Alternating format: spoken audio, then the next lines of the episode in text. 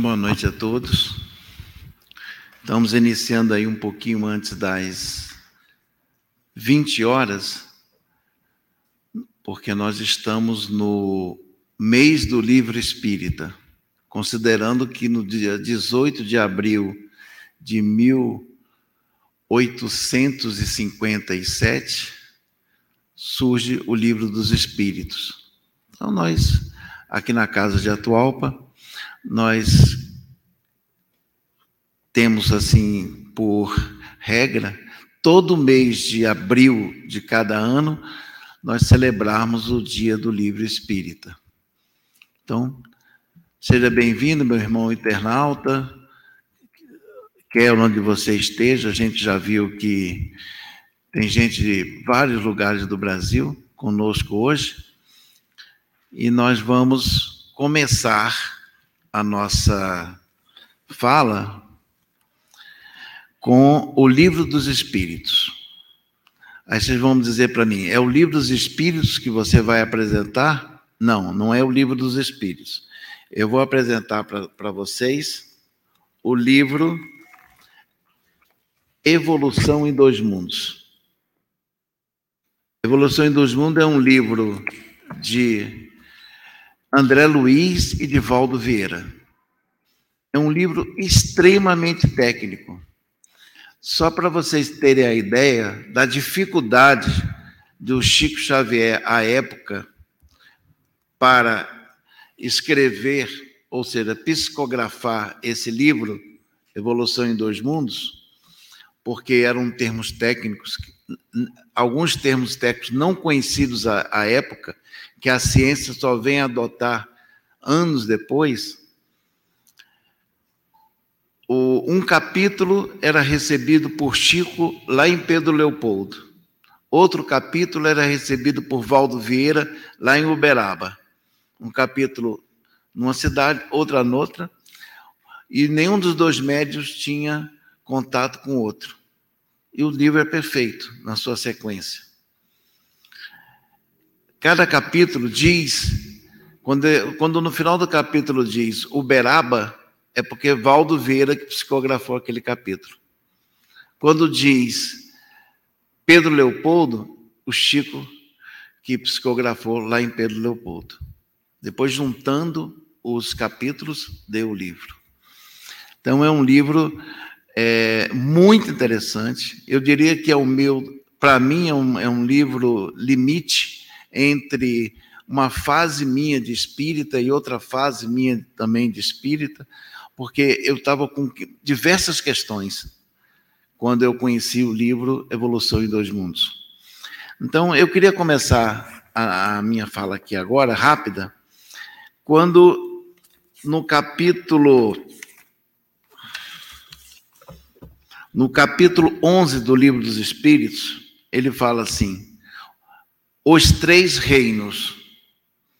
Quais são os três reinos? Nós que vivemos no mundo, quais são os três reinos? Então ele coloca aqui é o reino material, o vegetal e o animal. Sendo que o animal pode, pode ainda ser dividido entre o reino animal e o reino hominal. Espíritos já com inteligência linha de raciocínio, como, como ele coloca aqui, já nasce a razão. Então ele diz assim, na pergunta 585, no livro dos Espíritos. Que pensais da divisão da natureza em três reinos? Três reinos. Então ele primeiro diz assim: de forma didática, dá para entendermos que são três reinos, mas podemos fazer outras divisões, outra forma de pensar, talvez em orgânicos e inorgânicos. E aí ele responde: depende, dependendo do ponto de vista, todas as divisões são boas. Do ponto de vista material, só existem seres orgânicos e inorgânicos do ponto de vista material. E do ponto de vista moral, há evidentes há evidentemente quatro graus. Aí ele inclui o homem como um outro reino, o reino hominal. Bem, então, é... ele segue aqui nas perguntas, e mais na frente ele tem uma pergunta aqui que é muito interessante, a 604A. A inteligência é uma propriedade comum? Um... A inteligência é uma propriedade comum? Um ponto de contrato entre as almas dos homens e dos animais? Como se os homens fossem inteligentes, os animais não fossem inteligentes. É lógico que Kardec aqui está começando a perguntar, e muitas perguntas vão ser respondidas nas obras subsidiárias, as obras complementares. Então ele diz assim: sim, mas os animais só têm inteligência material. No homem, a inteligência dá lugar à vida moral. Aí surgem 500 dúvidas. Como é que é isso? Como é que qual é o limite entre, uma, entre alguma coisa e outra? Aí na pergunta 607A tem uma explicação mais palatável com relação aos reinos. Ele diz assim: o princípio. Eu vou ler um pouquinho antes, tá? Já onde dissemos, já dissemos que tudo se encadeia na natureza e tende à unidade. É nesses seres que estáis longe de conhecer inteiramente que o princípio espiritual ou princípio inteligente, melhor dizendo, se elabora e se individualiza pouco a pouco e se ensaia para a vida. Ou seja, desde o reino material, reino vegetal, reino, desde o reino material, o reino vegetal, o reino animal e o reino hominal, nesses três reinos há o princípio espiritual, há o princípio inteligente só que cada um no seu nível de evolução. Se nós pensarmos bem, até nos materiais, quando a, o, os elementos se combinam, combinam por meio de algo que os faz combinar. Então, o que ele chama de um princípio muito, muito inicial do que seria o princípio inteligente. Aí vem uma frase fantástica. É, de certo modo, um trabalho preparatório para a germinação, por efeito do qual o princípio inteligente sofre uma transformação e se torna espírito.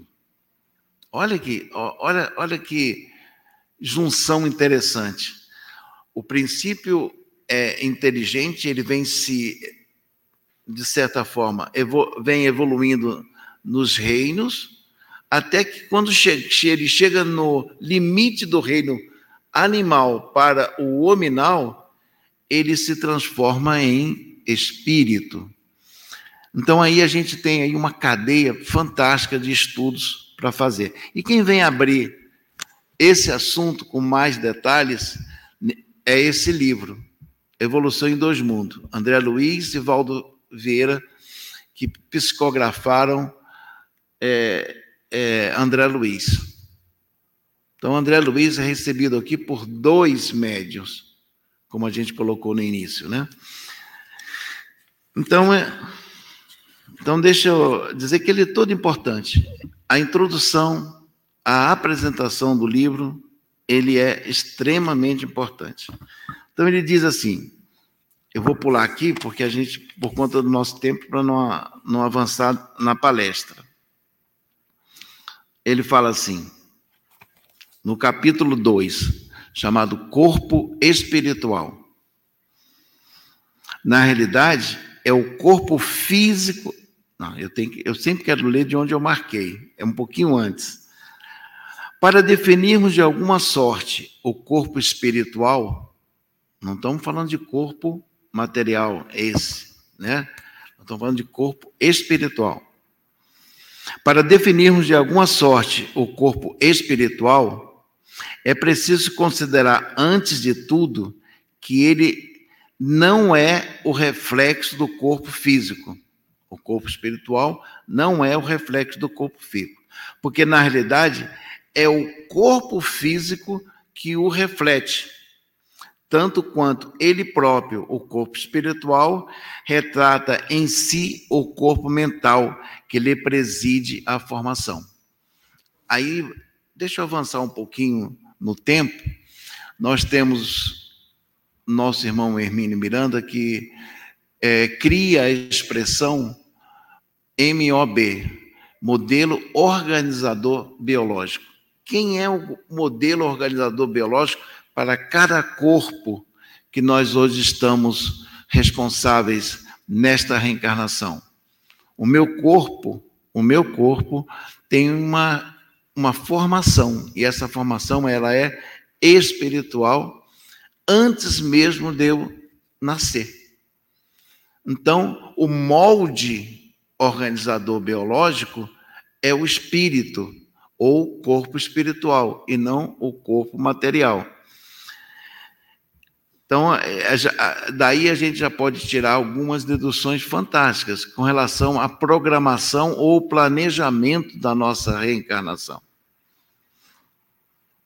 Então, eu tenho mais três minutinhos. Eu, é, o livro, ele realmente é um pouco complexo, mas eu anotei alguns pontos para nós conversarmos.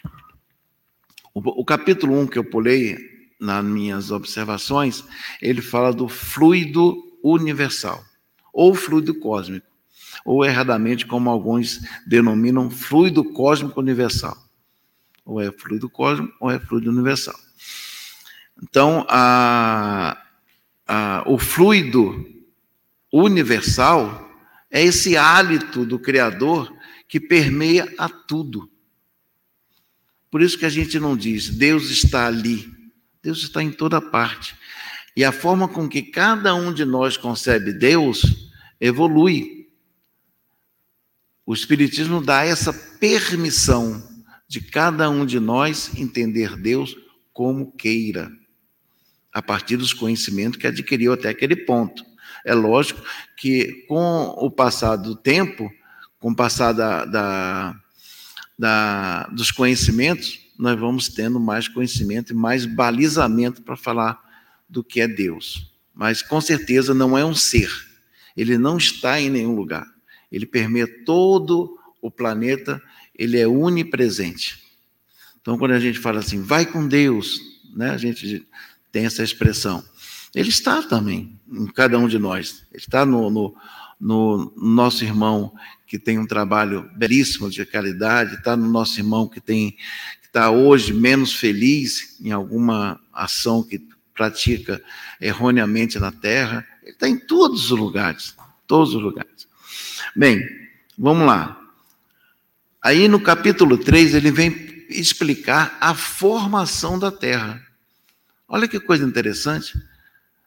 A gente vem estudando aí, a ciência vem tentando, é, através dos fósseis, descobrir onde é que está a origem de cada da Terra. E está aqui André Luiz, no capítulo 3, explicando a evolução do princípio espiritual, a evolução do princípio material e do corpo espiritual. São os primórdios da vida a imensa fornada atômica estava habilitada a receber as sementes da vida. Formada atômica é o quê? É esse é, é o planeta Terra a partir do des, desdobramento ou do desmembramento que teve a partir do Sol.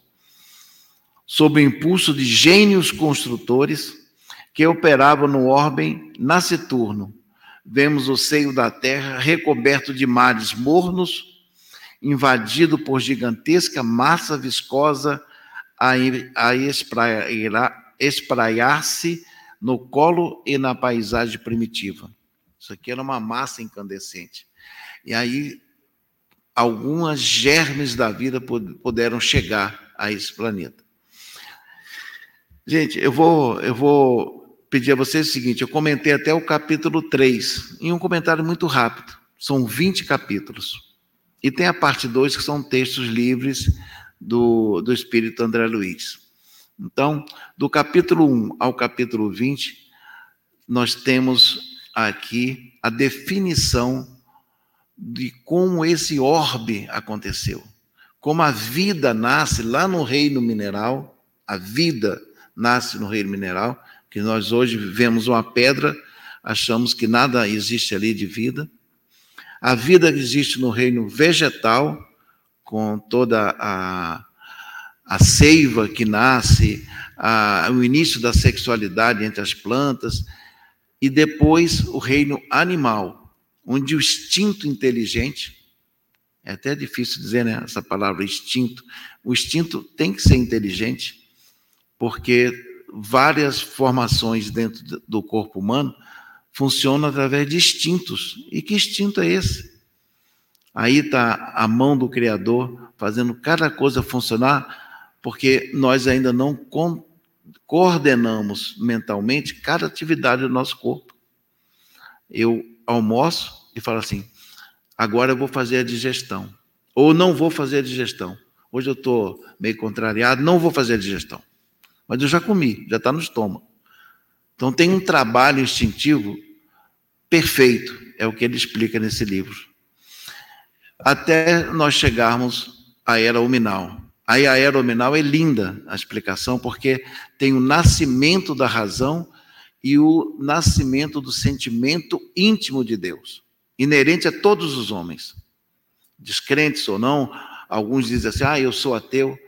Deve estar brincando, porque é inerente ao homem acreditar em alguma coisa acima, como em várias civilizações, em vários núcleos da civilização humana, o homem sempre acreditou numa árvore, numa montanha, numa pedra, porque esse sentimento é íntimo, é nato, nós acreditarmos nisso. Então, ele, ele mostra essa criação toda nesse livro. São 20 capítulos.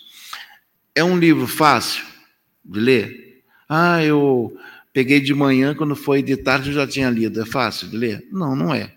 Tem muitas expressões. Nós temos aqui a, nossa irmã Cláudia, muitas, muitas expressões da biologia, da química, da física, hoje da medicina, colocados aqui dentro.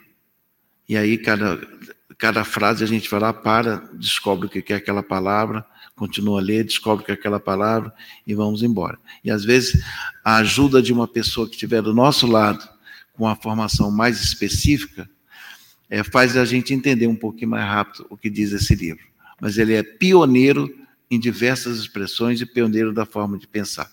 E a ciência humana está se aproximando desse livro, aos poucos. Nada ainda foi contrariado do que está aqui. Um livro de. Eu vou pegar aqui a data de edição dele. Ele é de 1958, a psicografia. Então, vale a pena ler? Vale. Mas vamos eu, eu entendo assim: vamos começar pelo livro dos Espíritos, entender o livro dos Espíritos, a Gênesis, principalmente, um livro pouco lido. Nós entendendo a Gênesis, o livro dos Espíritos, a Gênesis, a gente pode sentar em grupo e estudar Evolução em Dois Mundos. Mas é um livro precioso. Muito obrigado a todos pela apresentação. Passar a palavra para o nosso irmão. É, que vai dirigir a palestra.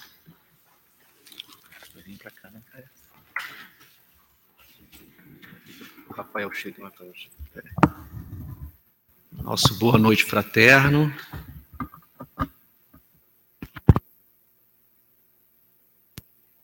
Nosso boa noite fraterno. É, que Jesus nos abençoe e já estamos gratos pela pela preparação que o nosso irmão Paulo fez né? A propaganda foi boa, acho que eu vou ler esse livro, viu, Paulo?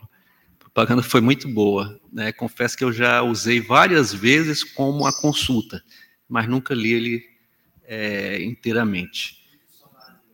Dicionário e vamos lá, né? E realmente é muito interessante essa questão da ciência, né? E o espiritismo é ciência.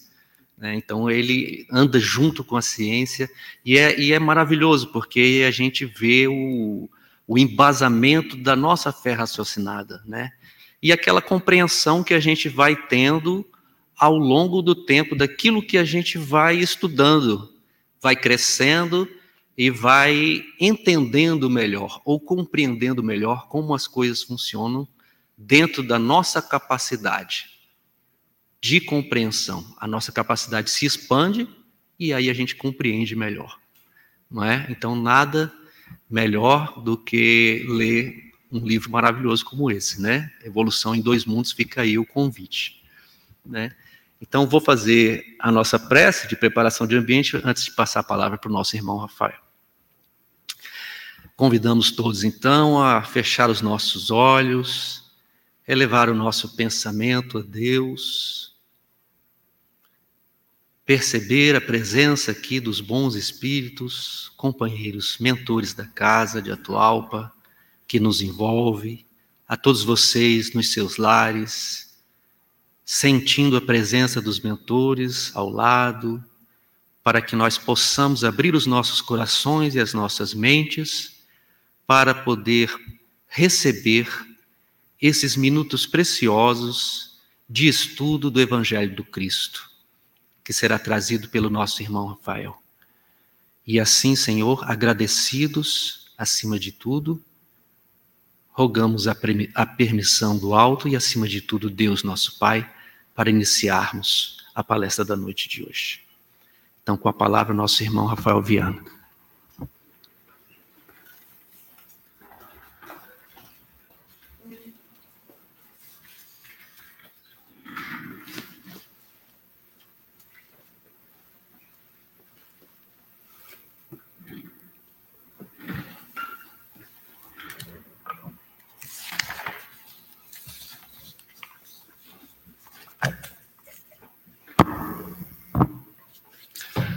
Bom, boa noite, meus irmãos, e que a paz do nosso irmão Jesus esteja em todos os corações. O tema da palestra de hoje é bastante interessante, é Espiritismo e o Desenvolvimento Sustentável. E a primeira confissão que eu vou fazer é que eu não era tão, não era tão, eu não entendia tanto da, da questão ecológica quanto eu imaginava entender.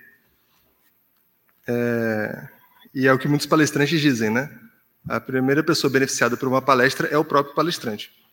É porque a gente foi se debruçando, foi, foi lendo bastante coisa. E o autor do livro, que é o que é base para a palestra de hoje, o livro é esse, Espiritismo e Ecologia. O autor é André, André Trigueiro. Ele é uma sumidade no, no tema da, da ecologia, da sustentabilidade. Então, foi uma fonte muito rica para nós buscarmos os conhecimentos que tentaremos passar da melhor forma possível na noite de hoje. Mas então, é, o tema é Espiritismo e Desenvolvimento Sustentável. Ele foi extraído do capítulo Enquanto Isso nos Centros Espíritas, desse livro, que é Espiritismo e Ecologia. Né? Até então, até acreditava que ecologia era, era sinônimo de sustentabilidade. É próximo, mas é, é, é um outro conceito.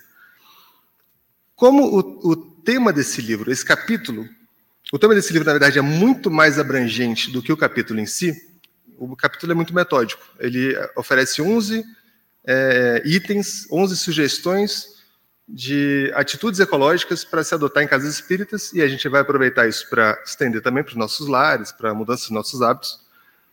Mas ele seria muito, muito direto para uma palestra. Então, eu aproveitei o tema, que é muito mais abrangente, para começarmos a falar sobre sustentabilidade. E eu acho que é interessante, antes disso, falar um pouco sobre o André Trigueiro em si. Eu falei que ele é uma sumidade do assunto, mas quem é André Trigueiro? Espírita, né? claramente. Ele é jornalista e ele é professor das cadeiras de Geopolítica Ambiental e Jornalismo Ambiental, respectivamente, na Universidade Federal do Rio de Janeiro e na PUC-Rio. E ele também é repórter e apresentador da emissora Rede Globo de televisão, na qual ele também é o editor-chefe de um programa chamado Cidades e Soluções. Né? As pessoas já podem, podem ter assistido. Além de atuar em diversos outros canais, ter diversas outras é, participações, principalmente no mundo espírita, em que ele é, até aproveitei bastante diversas palestras que você pode encontrar do André Trigueiro na, no YouTube e em outros canais. E o André Trigueiro, eu acho interessante isso, ele se, ele se autodeclara da mesma forma que um amigo dele, é, o Fernando Meirelles, que é diretor de cinema aqui no Brasil, foi o diretor de Cidade de Deus e Jardineiro Fiel, ele se autodeclara ecochato e biodesagradável. São dois termos bem interessantes. E aí, é claro que a gente, a gente sabe que o, o essa se chamar-se de ecochato e biodesagradável é, deriva da pessoa trazer essa consciência que nós temos que ter cada vez mais de darmos atenção à sustentabilidade, né, com base em tudo isso que a ecologia vem falando desde, a, desde um pouco depois da, da, da publicação do Livro dos Espíritos. Ecologia, o termo ecologia surgiu exatamente nove anos após. É, mas a, a, minha esposa que está presente hoje, ela, ela quando, quando eu estava falando sobre iniciar a palestra, falando sobre ser eco-chato e ser bio-desagradável, ela falou assim, olha, eu entendo esses neologismos, esses termos são interessantes, mas eu me preocupo em você atribuir essa peixe à, à ecologia, né? E aí ela, ela falou para eu já fazer essa ressalva do início, e somos obedientes, né, como os maridos devem ser, no sentido de que chato não é ecologia. Chato não é cuidar do meio ambiente. Chato é, como já aconteceu com ela, inclusive, é, estar andando numa praia, em merecidas férias, e esbarrar em lixo. É, chato é como acontece aqui em Brasília, é, não raro, acontece muito em São Paulo, mas aqui em Brasília também acontece na Asa Norte, de é, é, haver inundações em função das bocas de lobo estarem entupidas por lixo. Né? Chato é, é, como estamos sofrendo agora, uma epidemia de dengue, né? muito na Ceilândia, muito no Lago Norte, inclusive é, fica o fica o alerta para que a gente tome cuidado com isso é, em função de maltratamento do lixo, é, acúmulo de pneus velhos. Né? Isso é chato. Né? Não ser ecologicamente consciente. Sustentabilidade. Os homens são rápidos em culpar os deuses. Eles dizem que nós criamos sua miséria, mas eles próprios, em sua depravação, desenham o tormento maior do que os tormentos impostos pelo destino. Esse pequeno trecho eu tirei da Odisseia. É um texto de Homero, é, escrito presumivelmente entre o século 9 e 7 a.C. Desde lá de trás, já há essa preocupação de os homens criarem problemas para então sofrerem esses problemas e atribuírem a causas terceiras. Quando a gente vai falar sobre espiritismo e desenvolvimento sustentável, a gente precisa primeiro abordar então esse termo que é o termo da moda, e já é da moda desde 2012, quando ele ficou mais em voga, que é a sustentabilidade. O que é a sustentabilidade? Sustentabilidade não é não cortar árvores, não se utilizar do recurso animal, não se utilizar de recursos naturais. Não, sustentabilidade é equilíbrio. Sustentabilidade é harmonia, é respeitar os limites do planeta ou então do ecossistema em que a gente se encontra é dar o passo do tamanho da perna. Né? Em outras palavras, é, tomarmos cuidado que o, recurso que nós utilizamos hoje possa estar presente ainda amanhã. E muitas vezes na nossa própria vida nós vemos uma mudança nessa disponibilidade de recurso. Né? Antigamente nós falávamos muito de tomarmos cuidado para gerações futuras terem esse recurso. Hoje em dia não, as mudanças estão sendo tão rápidas que a nossa preocupação é que na nossa própria existência terrena, já soframos consequências muito graves desse descuido com a natureza. E aí, é, nesse livro, e nessas colocações do André Trigueiro, é, eu já adianto a conclusão do estudo que ele, que ele faz, e esse é o grande mote do livro, que é o que, que a gente pode fazer? Muita coisa. Quase tudo diferente do que a gente faz hoje. Em maior ou menor grau, a maioria dos hábitos tem que ser alterados. E o que, que ele propõe? Uma mudança de cultura. Apenas mudando a nossa cultura hoje, muito ligada ao consumismo. O que, que é o consumismo? É diferente de consumo. Consumo, você vive, você consome. Você consome o ar. Você consome alimentos, você consome roupa, você consome moradia, você consome diversos, diversos itens. O consumismo é o excesso. Consumismo é aquilo que é, é, é a necessidade que você cria e que ela não existe, é a necessidade real. E aí, quando a gente vai à Gênesis, que o, o nosso irmão Paulo, meu tio, comentou que é, que é pouco lido e efetivamente é um livro muito interessante. Tem até muitos pontos em comum com o livro dos Espíritos, vale, vale muito a pena a leitura. é, no seu capítulo 14, no item 12, ele fala sobre essa interdependência que tudo, que, que tudo possui. E eu peço perdão para ler esse pequeno trechinho. Ele nos diz que tudo no universo se liga, tudo se encadeia, tudo se acha submetido à grande e harmoniosa lei de unidade, desde a mais compacta materialidade até a mais pura espiritualidade. A Terra é qual vaso, de onde se escapa uma fumaça densa que vai clareando à medida que se eleva, e essas parcelas rarefeitas se perdem no espaço infinito. A gente está inserido num universo no qual todos os fenômenos que acontecem, desde modificar uma caneta na mesa, preparar um copo d'água, não estão insulados e, e, e causam efeitos tão somente aqui. Essa pequena ação vai gerar um efeito no planeta inteiro. Tudo está interligado e temos que ter essa consciência. Seja para quem está. Então a gente está todo mundo no mesmo barco. Seja quem os espíritos que habitam a Terra, seja os que habitam outros planetas, seja aqueles que estão encarnados, seja aqueles que não. E quando a gente fala sobre os que não estão encarnados, uma consequência ecológica para quem não está encarnado, sim. A gente pega de Joana de Ângeles, num, num, livro lindo, que é Após a Tempestade, psicografia de nosso irmão Divaldo Pereira Franco, em que ela fala sobre quão gravosa é a poluição da psicosfera, da esfera dos nossos pensamentos, que é tão grave quanto, ou mais, do que a nossa a poluição ambiental. Inclusive para o meio ambiente, e principalmente para nós espíritos que somos envoltos o tempo todo pelos nossos pensamentos. É interessante que esse livro, inclusive, a gente está falando sobre datas, ele foi escrito em 1974. Quer dizer, não é novidade. Isso daí vem desde lá de trás. E 74 é um ano interessante porque ele foi é, a publicação dele é justamente dois anos após a primeira conferência da ONU sobre o meio ambiente, que foi em Estocolmo. Quer dizer, já é um tema recorrente desde então.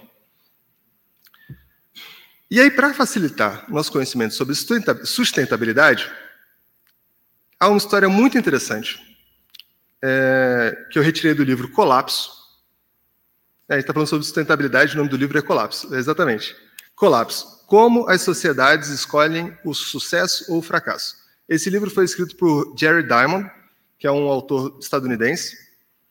Ele, esse autor ele, ele ganhou o prêmio Pulitzer, né, que é um maior prêmio de literatura dos Estados Unidos, para um outro livro chamado Armas, Germes e Aço, e nesse livro, Colapso, o que, que Jared faz? Ele faz uma análise por arqueologia do porquê grandes civilizações do passado, em diversas eras, em diversos lugares, desapareceram repentinamente.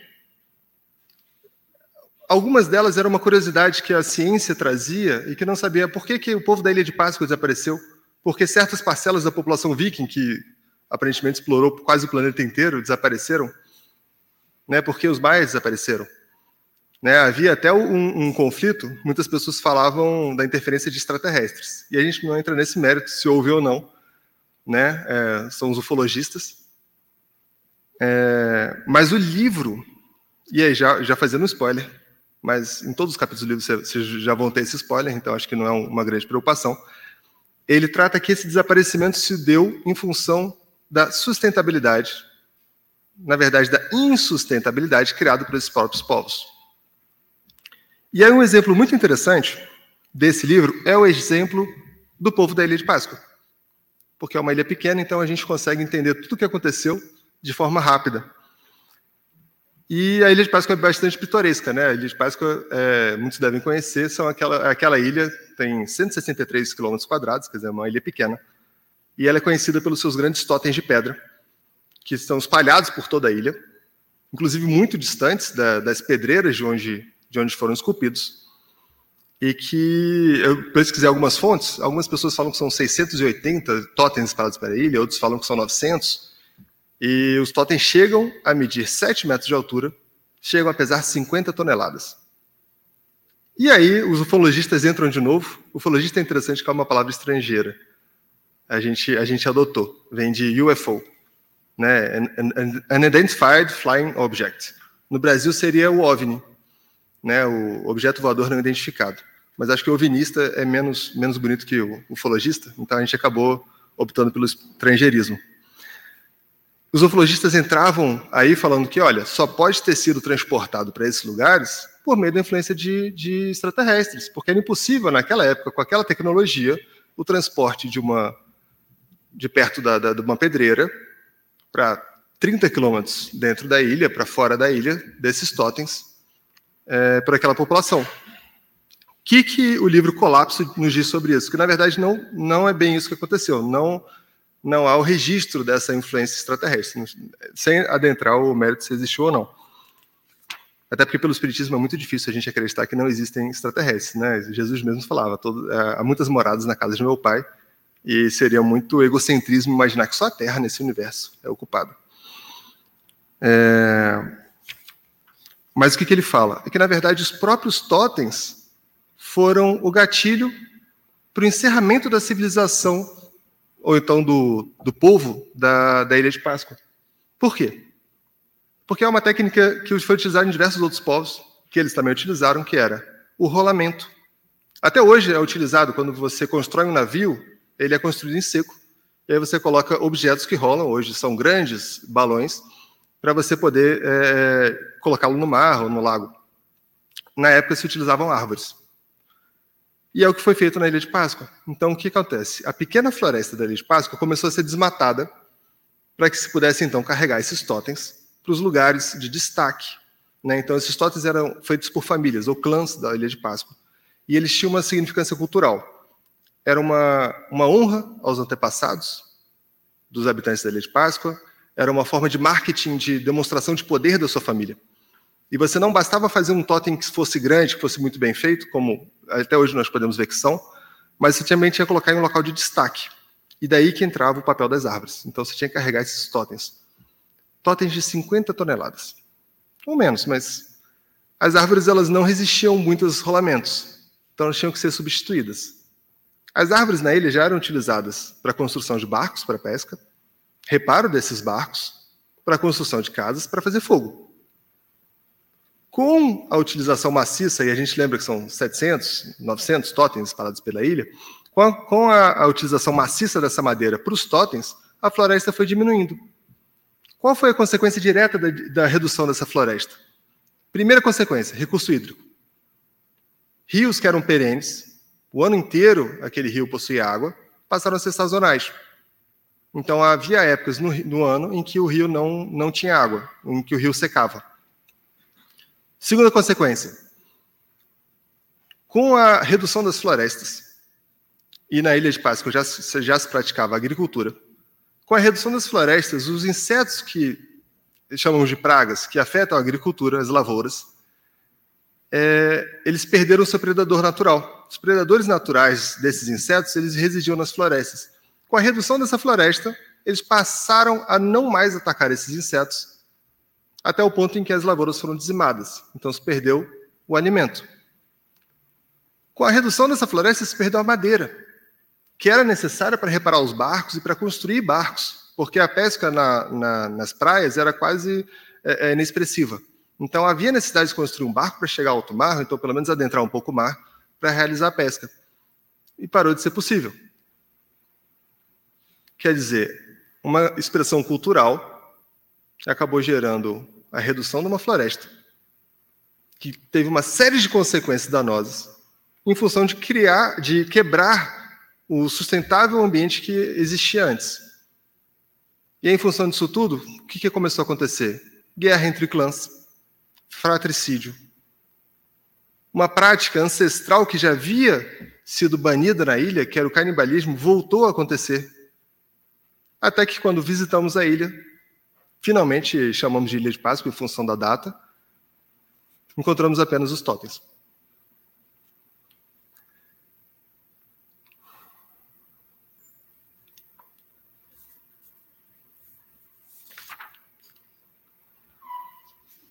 E aí, o que, a gente, o que, que, que a gente tira de, de exemplo da Ilha de Páscoa? Os habitantes daquela ilha e a gente não pode apontar o dedo e culpar os habitantes daquela ilha, tanto pela falta de consciência que eles, que eles tinham, mas porque nós mesmos de repente, habitantes daquela ilha. É, e tantas outras civilizações fizeram o mesmo que eles fizeram. Qual é a vantagem de outras grandes civilizações? Nossa, exauri, esgotei os recursos naturais desse ambiente. O que, que a gente faz? Muda para um próximo. O complicador daquela ilha é que eles não podiam mudar para outro lugar. Eles não tinham tecnologia ainda de mudar toda a civilização dele para outras ilhas. E qual o paralelo que nós fazemos com a nossa situação atual?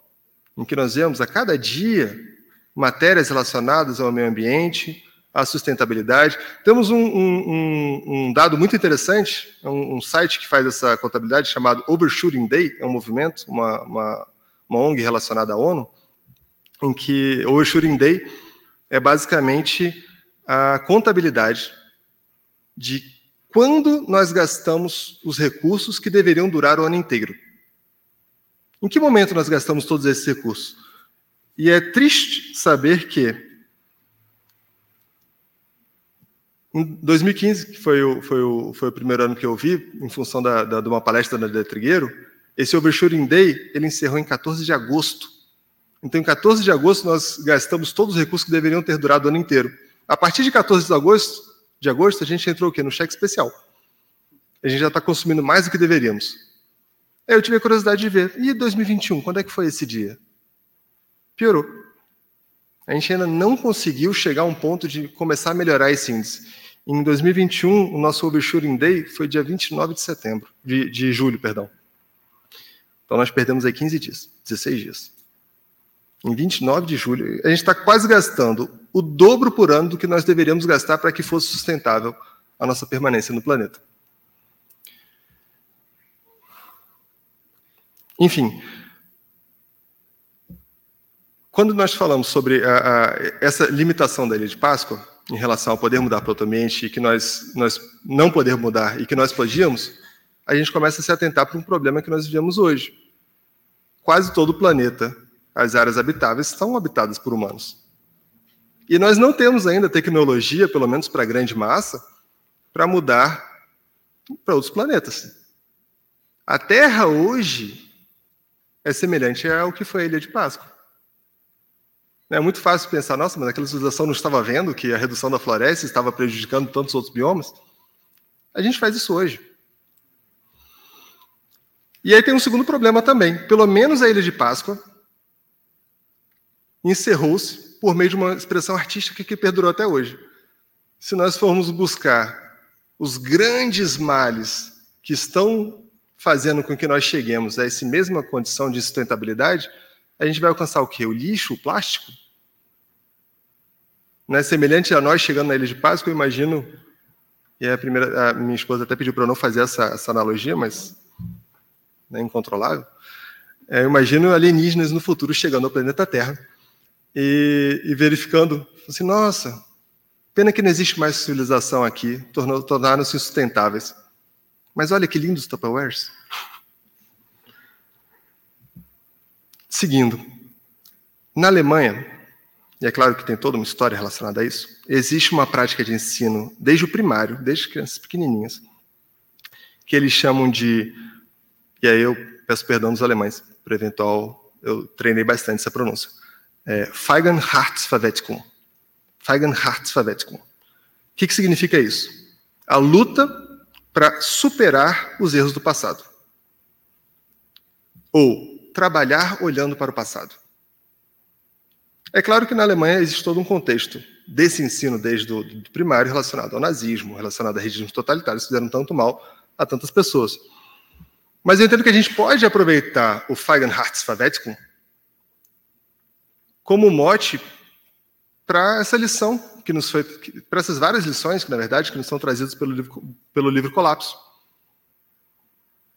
para que possamos analisar o nosso passado e como espíritos espíritas, como diria Edivaldo, sabemos que podemos ter sido eles, e se não eles, tantas outras civilizações que esgotaram recursos naturais tiveram que ser nômades por, por períodos, para que a gente não não repita esses mesmos equívocos, para que em nome dessa dessa dessa cultura que hoje nós, nós ancoramos tanto no consumismo, que é, o, como a gente já falou, a, a parte viciada do consumo, destruir alicerces natural, naturais em que se baseia a nossa vida material.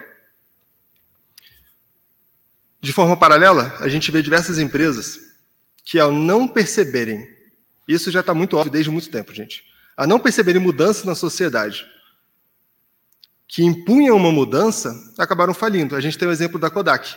A Kodak dizem que há duas décadas antes da, da máquina digital, ela já, ela já tinha desenvolvido parte dessa tecnologia, mas como a maior parte dos seus ganhos vinha do filme impresso, ela arquivou essa tecnologia, e como o progresso não se freia, uma, outras pessoas desenvolveram e a Kodak faliu em 2012.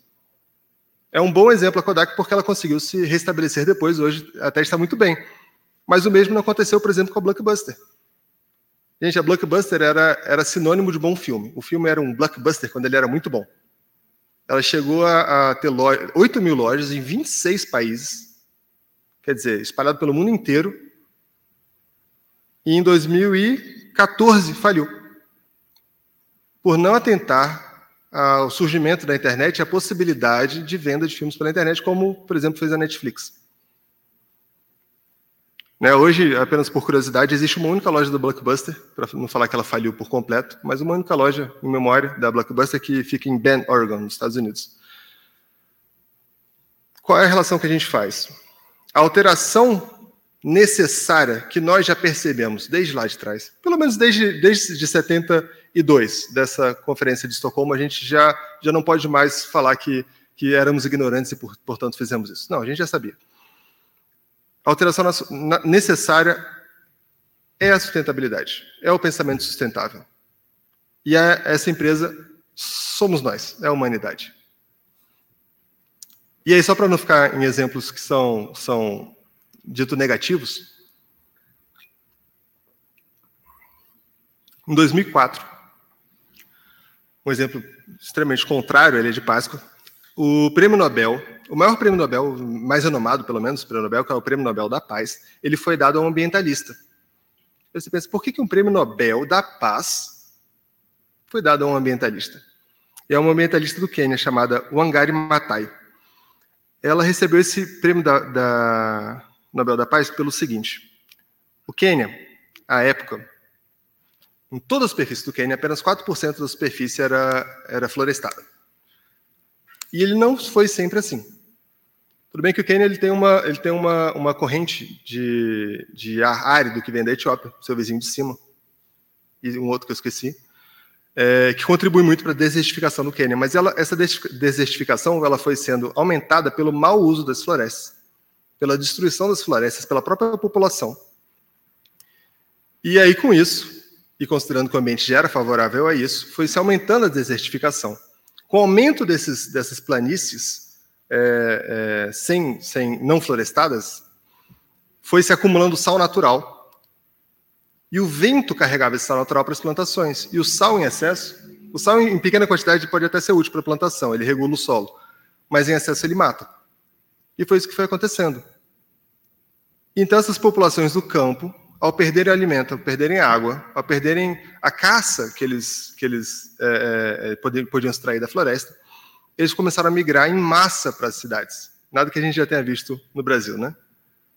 Com essa migração em massa para as cidades, não por uma necessidade da cidade, mas por uma urgência dessa população que buscava alimento, buscava abrigo, buscava educação, buscava lazer, né? somos todos filhos de Deus, ela gerou uma, um, um, uma inflamação na cidade, a disseminação de favelas, miséria generalizada e, com isso, o aumento exponencial da violência. O que, que o Angari Matai, essa louvável mulher, fez? Ela, com um grupo exclusivamente de mulheres, é interessante ver como muitas vezes as mulheres são, são mais evoluídas, né? Isso daí não é a visão espírita, gente, é minha. Mas eu extraio de algumas obras também. eu sempre parto desse princípio. Geralmente o personagem feminino vai ser um pouco mais evoluído. É, com auxílio exclusivamente de mulheres, ela fez o Green Belt Movement, que é basicamente o um movimento Cinturão Verde. E nesse movimento Cinturão Verde, que visava justamente frear a desertificação e recuperar áreas desertificadas, elas chegaram a plantar mais de 20 milhões de árvores. E o que isso tem a ver com o Prêmio Nobel da Paz? A criação dessa. A plantação dessas 20 milhões de árvores fez o efeito contrário da Bíblia de Páscoa, fez o efeito contrário do que surgia no Quênia até então.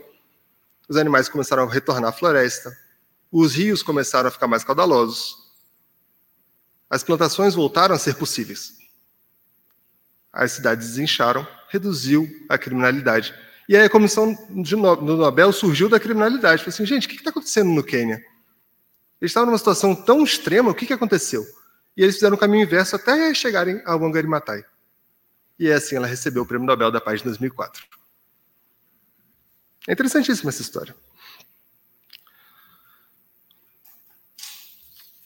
Concluindo, basicamente, é claro que é um, é um tema riquíssimo, e confesso que é, é, é eu só posso falar até onde eu estudei, mas sustentabilidade efetivamente não é, é não utilizar-se do recurso natural. Nem ecologia é isso. A sustentabilidade é basicamente você fazê-lo de forma consciente, comedida, permitindo que no futuro, nessa mesma geração, você possa utilizar, e ainda principalmente nós espíritas, né, porque a gente não fala nas gerações futuras, porque nós potencialmente somos as próprias gerações futuras. Então é para nós mesmos, para que esses recursos permaneçam, para que essa maravilhosa escola que é a Terra possa continuar sendo um ambiente propício para que nós encarnemos, nos eduquemos, é, desenvolvamos tantas, tantas habilidades. E aí, já trazendo para o Espiritismo, então, a gente foi ver dois pontos interessantes em comum entre Espiritismo e Ecologia, que são esse primeiro, que, que a gente já mencionou, que os dois são neologismos. Eles não surgiram da sociedade, não surgiram de uma fala comum, eles foram criados. O Espiritismo foi criado em 1857, né, com a publicação do Livro dos Espíritos, então a, do, a religião espírita é um termo criado. Havia até então o espiritualismo. O espiritismo foi um termo criado especificamente para designar essa, essa doutrina. E a ecologia, nove anos depois, em 1866, ela foi criada por Ernest Haeckel. E ecologia significa basicamente o estudo do lar, o estudo do local. Eco, é, é, local, lar, casa, e logia, que é justamente o estudo. E aí esse, é, essa ciência foi criada justamente para designar o estudo da relação entre os seres vivos e o meio ambiente. Assim como, como Kardec trouxe, né, com, a, com o auxílio dos espíritos, essa, a, o espiritismo como uma, uma designação nova. E aí um outro ponto muito interessante entre o espiritismo e a ecologia é que os dois nos trazem sempre um senso de urgência. A gente tem que mudar agora porque amanhã vai ser mais difícil fazer essa mudança e amanhã, depois de amanhã a gente vai ser forçado a fazer uma mudança ainda mais radical. Os dois, os dois dividem disso. Né? A ideia de que você está vivo agora, você está numa missão. Né? A gente fala que quando a gente encarna, a gente encarna ou por uma expiação, ou por uma missão, ou por uma prova. E isso não é necessariamente correto. O que na verdade acontece são os três multiplicados. A gente encarna para várias expiações, porque erros, infelizmente, ainda cometemos muitos. A gente encarna para várias provações, porque habilidades desenvolvemos, desenvolvemos muitas, e temos que verificar se, se efetivamente as temos, e para várias missões também. E não é, é, é, é, é excessivo a gente lembrar que a proteção do meio ambiente é uma missão que nós temos no, no planeta. A proteção dessa terra, que é como se nós fomos, fôssemos locatários, nessa locação nós temos que devolver a casa melhor do que a gente encontrou, ou pelo menos igual. É o que nós temos feito até hoje, na verdade, é o contrário. E aí o que, que a gente vê? Que ao André Trigueiro falar que desse risco da gente se tornar um ecochato, na verdade, ele é um risco associado à ideia de que nós temos que forçar, assim como o Espiritismo também nos reitera várias vezes a necessidade de nos tornarmos pessoas melhores, uma angústia positiva nas pessoas. Aquilo que Schopenhauer dizia de, chamava de angústia existencial. O que é angústia existencial? É aquela que é forte o suficiente para que você levante da cama e faça alguma coisa a respeito. Não é só aquela preocupação. E para que essa angústia, essa preocupação se torne uma angústia essencial, Infelizmente, muitas vezes são necessários os ecochatos. É necessária repetição. Está errado, gente, ainda está errado. Ah, você melhorou um pouquinho, ótimo.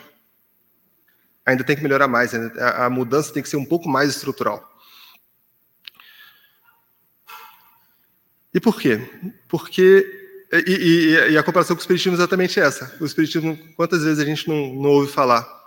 Olha, vocês são trabalhadores da última hora. Gente, tem que aproveitar essa oportunidade agora, porque na próxima a gente pode estar em outro planeta.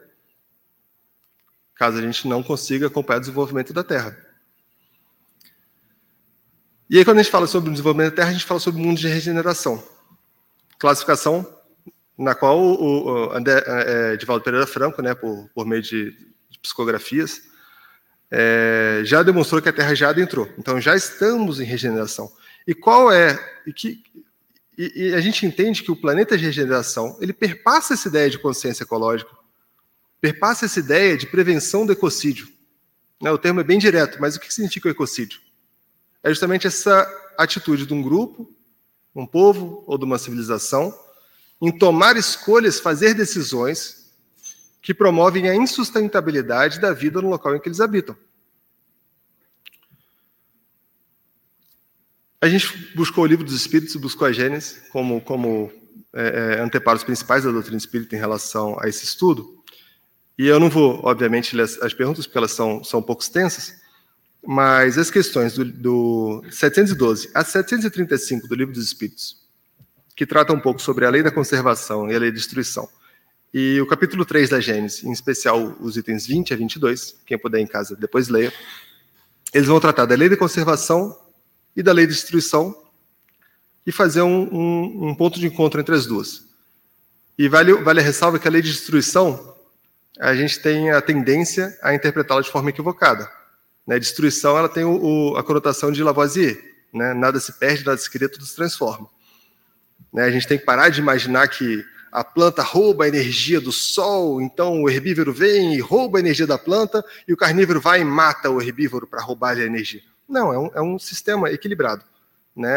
A energia do sol se transforma pela planta, que depois vai para o herbívoro, vai para o carnívoro. O herbívoro, tanto o carnívoro, morrem e alimentam a planta. E estando em equilíbrio, esse sistema ele perdura. A, a destruição é a destruição controlada, a destruição é, é, a que chegou a um ponto de equilíbrio, segundo desígnios divinos. E esses itens, do, tanto do livro dos Espíritos quanto da Gênesis, eles trabalham isso muito bem. Eles falam sobre o risco da destruição antecipada e do equilíbrio. Quer dizer, isso em, em 1857 e um pouco depois, a gente já falava. Ah, mas então a gente não pode destruir? Não, não. O ser humano, inclusive, faz parte desse, desse equilíbrio. O problema é adiantarmos uma destruição ou então realizarmos ela num grau superior àquele que o ambiente suporta. Né, o passo maior que a perna. E aí, quando a gente fala sobre isso, o André Trigueiro, ele, ele é muito interessante, eu reitero, o autor desse livro, Espiritismo e Ecologia, que é do estudo de hoje, para quem está tá nos slides, ele, ele nos alerta para que nós tenhamos cuidado com algumas expressões que são comuns no, meio espírita. Inclusive uma, que com certeza é, é, todos aqui já devem ter ouvido, que é a verdadeira vida é a vida espiritual. E que não é nossa expressão. A gente utiliza, tudo bem, a gente incorporou, mas ela surge desde lá de trás. E qual é o alerta que o André Trigueiro faz? A expressão é correta, gente. A verdadeira vida é espiritual, perfeito. Mas isso não pode servir de mote de desculpa para que nós não nos atentemos, atentemos à, à nossa vida atual. E mais, nós não somos corpos que possuem espíritos. É o contrário. Nós somos espíritos encarnados em corpos, que convencionamos chamar de alma, por convenção. Falecido o corpo, ou então até no desprendimento do sono, voltamos à parte espiritual e permanecemos espíritos. O espírito é contínuo. Então, o que é vida espiritual? É tudo. Você né? vai falar assim, não, gente, vamos, vamos, segura um pouco que a verdadeira vida é a vida espiritual. O seu mentor está lá em cima pensando, uai, então quando é que ele vai começar a fazer alguma coisa? Quando ele vier para cá? Nossa, a experiência na Terra é tão rica, justamente pelas limitações que o corpo nos impõe. E aí tem uma outra, um outro trecho também que, que, que ele cita, que eu já vou chegar, que me veio primeiramente para um conto relacionado a Mahatma Gandhi. E eu, eu, eu vou contá-lo porque ele é curtinho, que é o seguinte, Mahatma Gandhi, todos conhecem, líder espiritual, estadista da Índia, né, é, responsável pela Revolução Pacífica, né, foi a única é, é, é ocorrência de um, um, país, colônia de outro, se declarar sua independência sem a necessidade de luta armada, né, sem uma bala ser atirada, né, que é disparada que, que o pessoal fala. E após a independência da Índia, havia um, um jornalista inglês que era fascinado por Gandhi e sonhava em conhecê-lo. Quando as coisas se acalmaram, ele finalmente visitou a Índia para ter com Gandhi. E aí, quando ele foi chegando perto da casa de Gandhi, ele tinha diversas perguntas, ele tinha preparado um repertório imenso para perguntar a Gandhi. E aí, quando ele foi chegando perto, bairro simples, a casa extremamente humilde, né? A gente pode até dizer que Gandhi ele era, ele era um exemplo muito bom do que é consumo e não consumismo. Mas ao entrar à casa de Gandhi, ele, ele ficou atônito, porque aquilo era muito diferente da, da realidade dele. Não havia nada na casa. Havia uma esteira de palha, em que Gandhi estava no cantinho costurando. E é um, é um ponto interessante esse, que não tem nada a ver com a história, mas Gandhi sustentava que se todo mundo costurasse pelo menos uma hora por dia, e a época isso era muito, muito relevante, não haveria pessoas sem roupas no mundo. E aí o importante não é, ah, mas essa bandeira é boa não. Gente, o importante é fazer alguma coisa, errado é não fazer. Né? E, e, e ele estava sempre, constantemente fazendo alguma, alguma atitude relevante. Mas aí o, o repórter, o jornalista fica atônito. E de todas aquelas perguntas que ele queria fazer a Gandhi, ele esquece e na sua perplexidade ele, ele pergunta a Gandhi: Mas onde estão seus móveis? E Gandhi, como, como é costumeiro, ele responde diretamente para ele: E onde estão os seus? Aí o jornalista fica confuso, fala assim, ah, mas eu estou aqui só de passagem. E Gandhi responde: Eu também. É uma história linda. E a frase que André Trigueiro tira disso é: Estamos aqui de passagem. Gente, é verdade, a gente está aqui de passagem. Mas a gente não pode usar isso como uma desculpa para não cuidar do aqui. E estarmos aqui significa que estamos em missão. Assim como expiação e provas, estamos em missão. E uma das nossas missões é preparar o planeta, que já, ingressa, que já ingressou em regeneração, tanto para nós no futuro, se permanecermos, quanto para gerações futuras que vão encarnar aqui. É ter um lar saudável, um ambiente propício para o desenvolvimento desses espíritos. E aí, nesse ponto, convém lembrar uma, uma, uma, resposta a uma pergunta, a pergunta 642 do Livro dos Espíritos, que a nossa a palestrante da casa também, a doutora Carmelita, tanto explora, e foi a vez que eu efetivamente atentei a essa pergunta, que, em que Kardec pergunta, mas para agradar a Deus, não seria suficiente não fazer o mal? E a gente trazendo para a nossa realidade da palestra de hoje, não seria suficiente não prejudicar o meio ambiente? E os espíritos respondem: Não. Cumpre fazer o bem no limite das suas forças, porquanto responderá por todo mal que haja, que haja resultado do bem que não houver praticado. É uma frase forte, eu vou repetir. Cumpre fazer o bem no limite das suas forças. Não é fazer o bem, é fazer o bem no limite porquanto será responsável por todo mal que resultar do, que haja resultado do bem que não houver praticado. Então, nossa, mas fulano que me pediu ajuda, eu não auxiliei, depois ele teve um problema, ou então pode até ter falecido. Eu sou responsável por isso? Sim. A resposta é direta. Os espíritos eles não medem palavras. Você pode não ser o único responsável, mas uma fração de culpa você tem a gente ainda vai ter que reencarnar por esse bem que a gente deixou de fazer e que prejudicou uma outra pessoa. E quando a gente trata de, de ecologia, isso é interessante, porque a gente fala de uma dimensão muito maior. São 20 milhões de árvores, e, e eu tive o cuidado de, de, Eu tive a curiosidade, na verdade, de pesquisar o Quênia no Google Maps. E é interessantíssimo, porque você pode ver o histórico, né? E hoje em dia não é um país florestado. Ao lado do Quênia a gente encontra a República Democrática do Congo, que aí sim, ele é todo verde. Mas o Quênia em si não. O Quênia ele tem, um, ele tem um, um, uma bolsa de deserto que, que surge do norte até quase o sul do país. Mas você, olhando, você já percebe que pelo menos um quinto do país tem florestas. Parques nacionais de preservação, que é muito superior àquele 4%. E a gente traz isso por quê? Porque esse bem que a gente praticar, na ecologia, hoje, no estado em que o planeta se encontra, ele se multiplica muito. Então, pequenas atitudes ecológicas, pequenas atitudes em prol da sustentabilidade, elas têm um reflexo muito grande no planeta. Deixar de fazer essas atitudes traz a responsabilidade que nos impõe a pergunta 642 do Livro dos Espíritos. E pior, prejudicar o ecossistema é muito pior do que o mal que vem do bem que a gente deixou de fazer. É, é efetivamente praticar o mal. Mas aí é adentrando finalmente ao capítulo, né? Claro que a gente a gente a gente expandiu um pouco porque o tema expande, mas o capítulo em si, o, o André Trigueiro ele traz 11 sugestões para que a gente saia com, com alguma coisa prática da, da palestra de hoje. Claro, todo, toda a ideia e, e, e toda a palestra a gente não espera necessariamente convencer, mas pelo menos instigar a curiosidade para que se busque o conhecimento e que a pessoa possa se autoconvencer. Mas existem coisas práticas que são citadas nesse livro e que podem ser aproveitadas. São 11 sugestões, eu vou passar por elas rapidamente para que não seja maçante. E no livro ele explica muito melhor que eu, então eu não quero empobrecer essa, essa possível leitura, recomendo a compra, Espiritismo e Ecologia.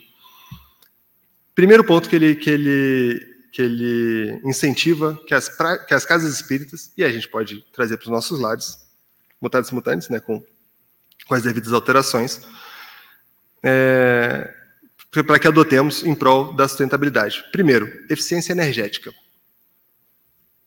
Aí André Trigueiro fala, em prol da eficiência energética, efetivamente a energia elétrica, a utilização de lâmpadas fluorescentes LED. E nesse quesito, a, a nossa casa, a nossa a casa de Atopa está de parabéns. Na verdade, que não sei se ainda existem lâmpadas que não são LED na casa, mas se existir, são, são pequenas minorias. É, placa, uso de placas de energia solar, né, principalmente no Distrito Federal, que, que toda, boa parte da energia é comprada de fora, e a gente, infelizmente, no Brasil ainda utiliza muito a queima de, de combustível, de, de energia fóssil, para a produção de energia. Então, o uso de, energia, de placas de energia solar é uma possibilidade de você buscar essa, dessa fonte que, pelo menos numa, numa análise do nosso tempo de vida e, e vidas futuras, é, é inexorável e altamente renovável, que é o Sol. Né, e, e eu, não posso, eu não posso falar muito sobre isso, mas aparentemente podemos ter novidades boas nesse sentido no futuro próximo. Né? O Paulo está ali balançando a cabeça positivamente. É, e um terceiro, um terceiro ponto que ele, que ele cita é que a gente analise mensalmente as nossas contas de luz. Por quê? Porque se eventualmente, eventualmente há um pico, a gente precisa identificar qual foi o evento que trouxe aquele pico para verificar se está acontecendo alguma coisa, se podemos mudar. Então, são, são fatos bem práticos que ele cita. Né? A gente ainda citaria outros, que seria tirar equipamentos da tomada. Naquela luzinha que fica nos equipamentos, aquilo já é responsável por um gasto imenso dos equipamentos puderem ser tirados. Né? Ninguém vai tirar a geladeira da tomada e depois nos culpar. Não, não estamos incentivando isso. Segundo ponto que ele cita, coletores solares para aquecimento de água, principalmente para instituições em que haja muito consumo de água quente. Ele cita isso como, como uma forma de economia de, de, de energia e recursos da instituição. Telhados ecológicos, eu achei isso muito interessante. É uma medida prática para você reduzir o calor de ambientes, que consiste em, em dois grandes exemplos, que são, primeiro, pintar o telhado de branco, quando for possível, porque tão somente o telhado ser branco ele já repulsa, a, a, ele, ele já, já reflete a radiação solar e já faz com que o ambiente seja menos esquentado. E o segundo, quando possível também, o realizar plantações no telhado.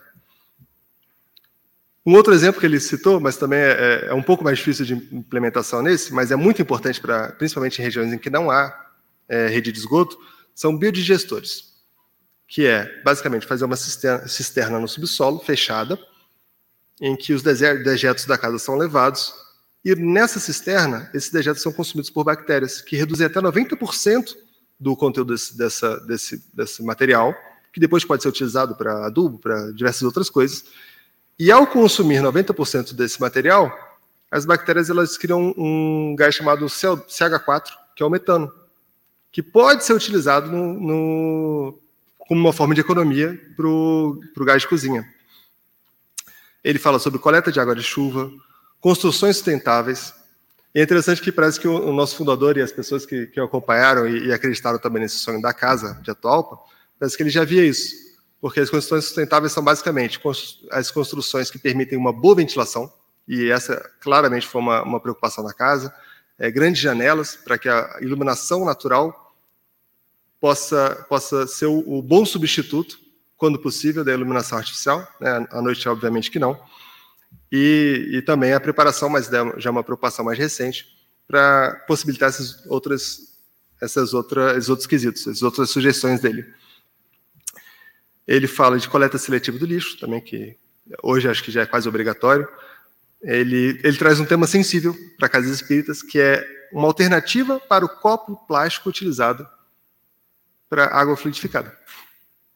É interessante, né? Mas se a gente pensar no número de, de lixo gerado pelo copo de plástico utilizado para água fluidificada, só que por que, que ele fala que é sensível e por isso que ele nem insiste tanto?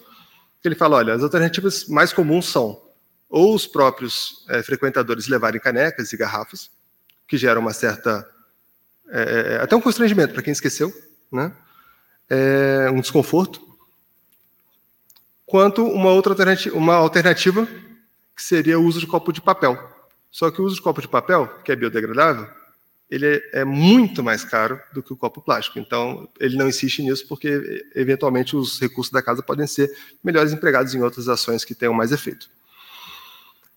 Um outro ponto, coleta de óleo de cozinha utilizado, que já, óleo já usado de cozinha. Eu pesquisei em outros estados, existem até grupos que pagam por esse óleo. A partir de 20 litros você consegue vender esse óleo. Então, isso seria uma renda. No Distrito Federal ainda não. Distrito Federal, existem grupos e, e, pessoas que se preocupam com isso, mas eles só coletam. Você, na verdade, ou leva ou eles buscam, mas de forma gratuita, mas já é uma iniciativa boa, porque esse óleo ele pode ser ainda utilizado. Compras sustentáveis, né, na, na medida do possível, buscar é, realizar compras que tenham ou selo de, de, de como é que é o nome? consciência ambiental na sua produção, ou produtos biodegradáveis, e um, um, ponto que eu achei bem interessante, que na verdade é algo a se pensar, é, dá um trabalho bom, mas é o que ele chama de transporte sustentável, que é tanto incentivar a carona, que é uma coisa que já é feita, quanto criar um grupo de motoristas que se alternem para buscar principalmente os frequentadores mais idosos da casa, que às vezes tem alguma dificuldade em frequentar. De repente, é uma iniciativa interessante.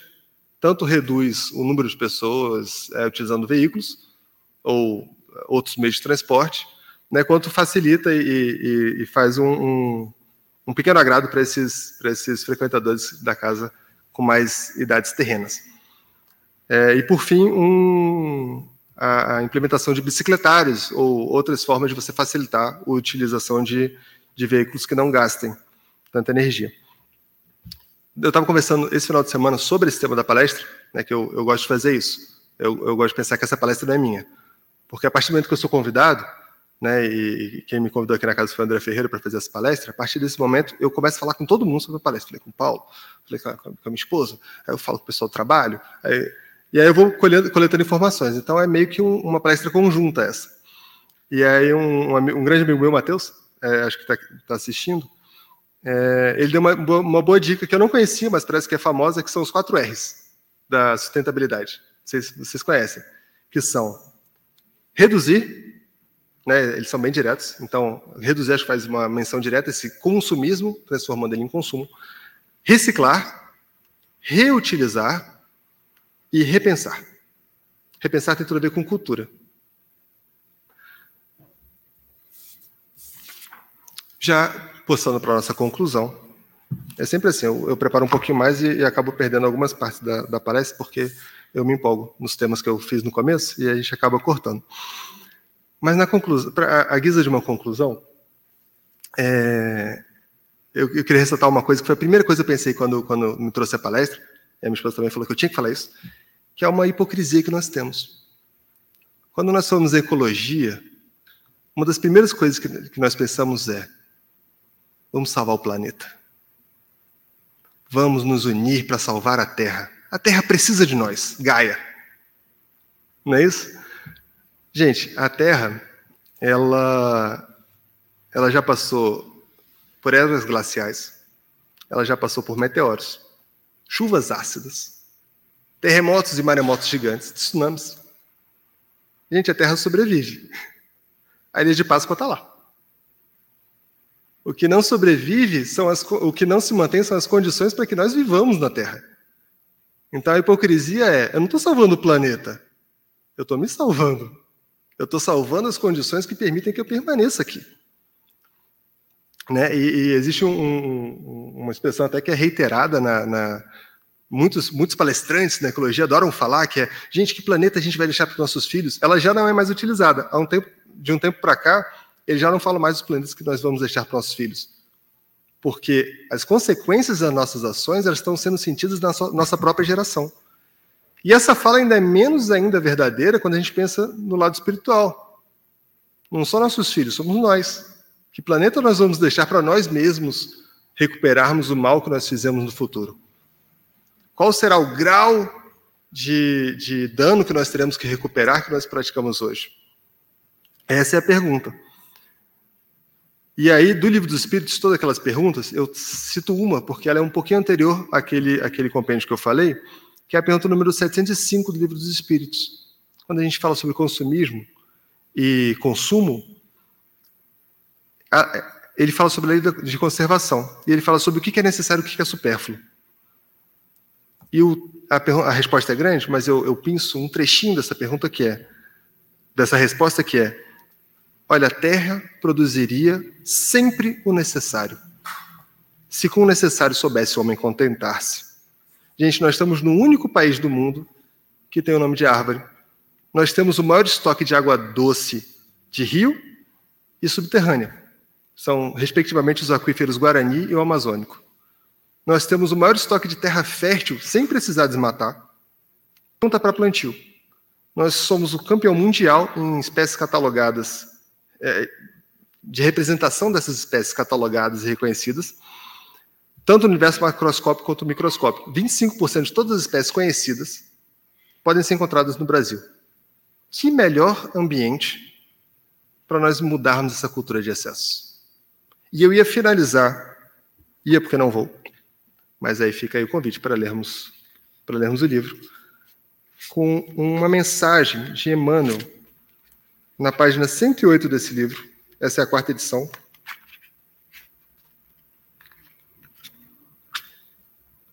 que fala justamente sobre o nosso dever. A mensagem chama Repara a Natureza. É, e o nome do capítulo é Mensagem Inédita de Emmanuel, que fala justamente sobre o nosso papel, nossa colocação nesse meio ambiente, nosso dever de não apenas proteger o meio ambiente como uma forma de nos mantermos aqui, mas como uma forma, e a gente busca todas essas perguntas do livro dos Espíritos e da Gênese, como uma forma de nós podermos melhor aproveitar essa missão que nos é dada e que perpassa tão bem a proteção do meio ambiente. Que Jesus nos abençoe a todos.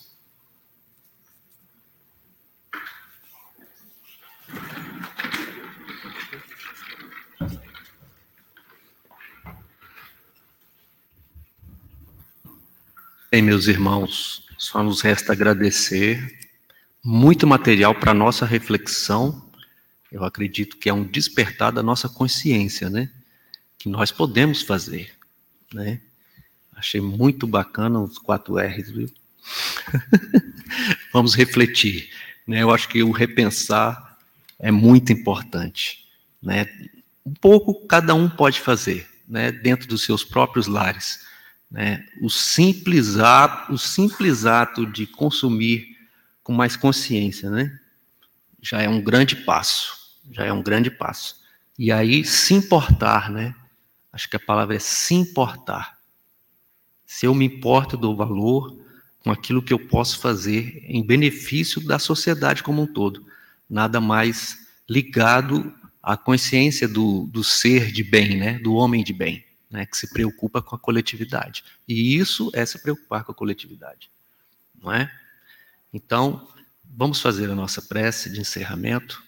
Né?